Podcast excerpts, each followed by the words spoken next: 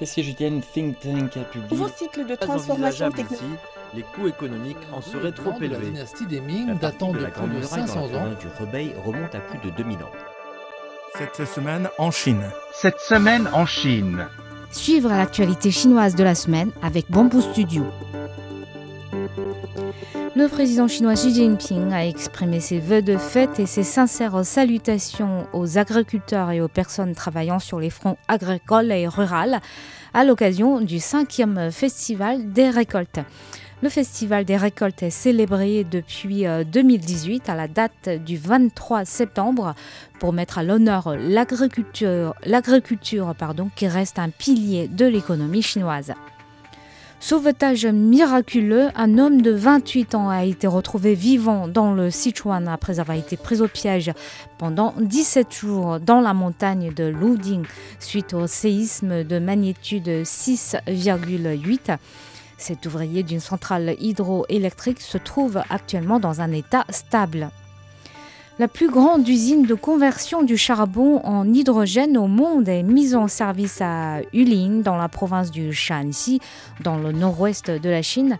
Capable de produire annuellement à base du charbon 350 000 tonnes d'hydrogène, l'usine permet de réduire les émissions de dioxyde de carbone pour environ 220 000 tonnes par an. 1 milliard 30 millions de citoyens chinois sont désormais couverts par l'assurance vieillesse, soit presque 74% de la population du pays.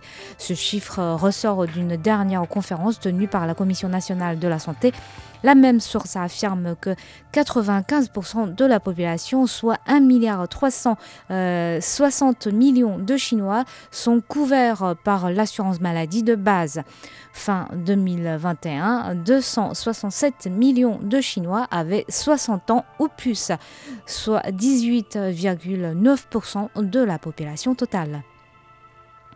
Le yuan numérique a franchi une nouvelle étape vers sa démocratisation.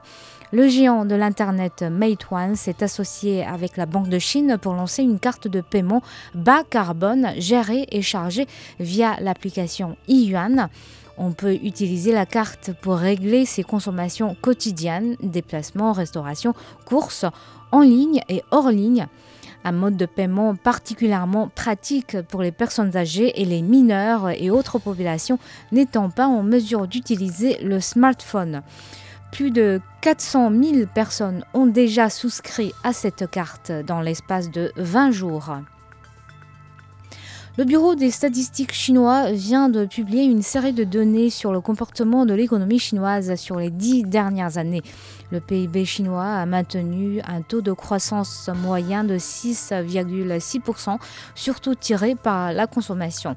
Avec le Covid, de nombreuses villes et provinces ont distribué des bons d'achat d'une valeur de 18 milliards de dollars à utiliser dans les restaurants, sites touristiques, cinémas, théâtres pour soutenir la conso.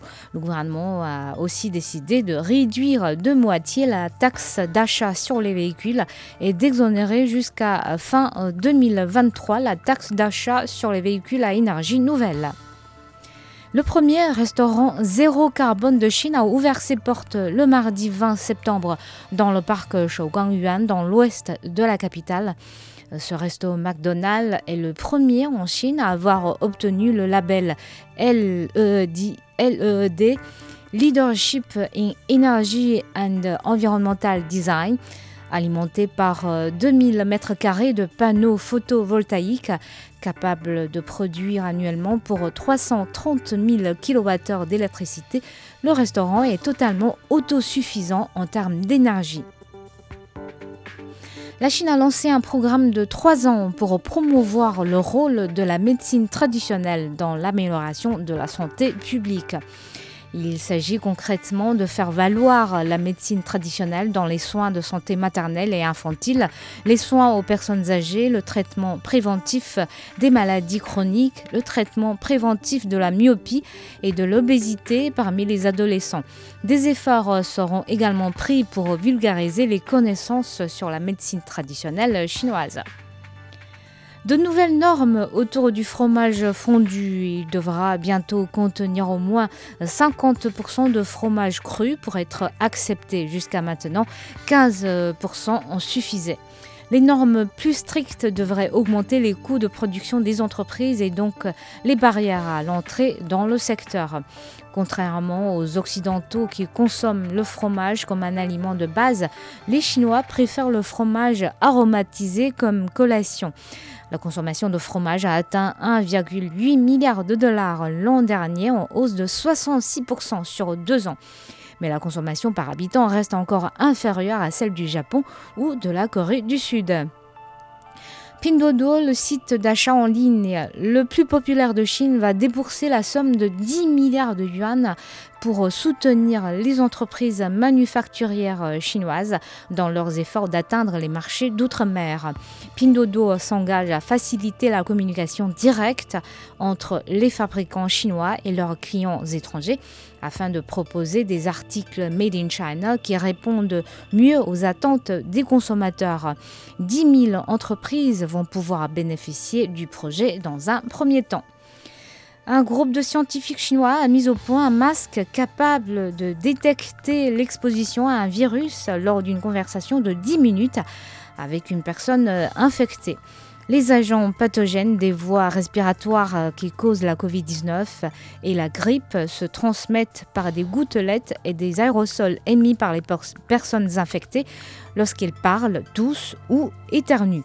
Le masque bioélectronique conçu par des chercheurs de l'université Tongji basée à Shanghai peut détecter des virus respiratoires courants, y compris la grippe et le coronavirus, dans l'air par des gouttelettes ou des aérosols, puis alerter les porteurs via leurs appareils mobiles.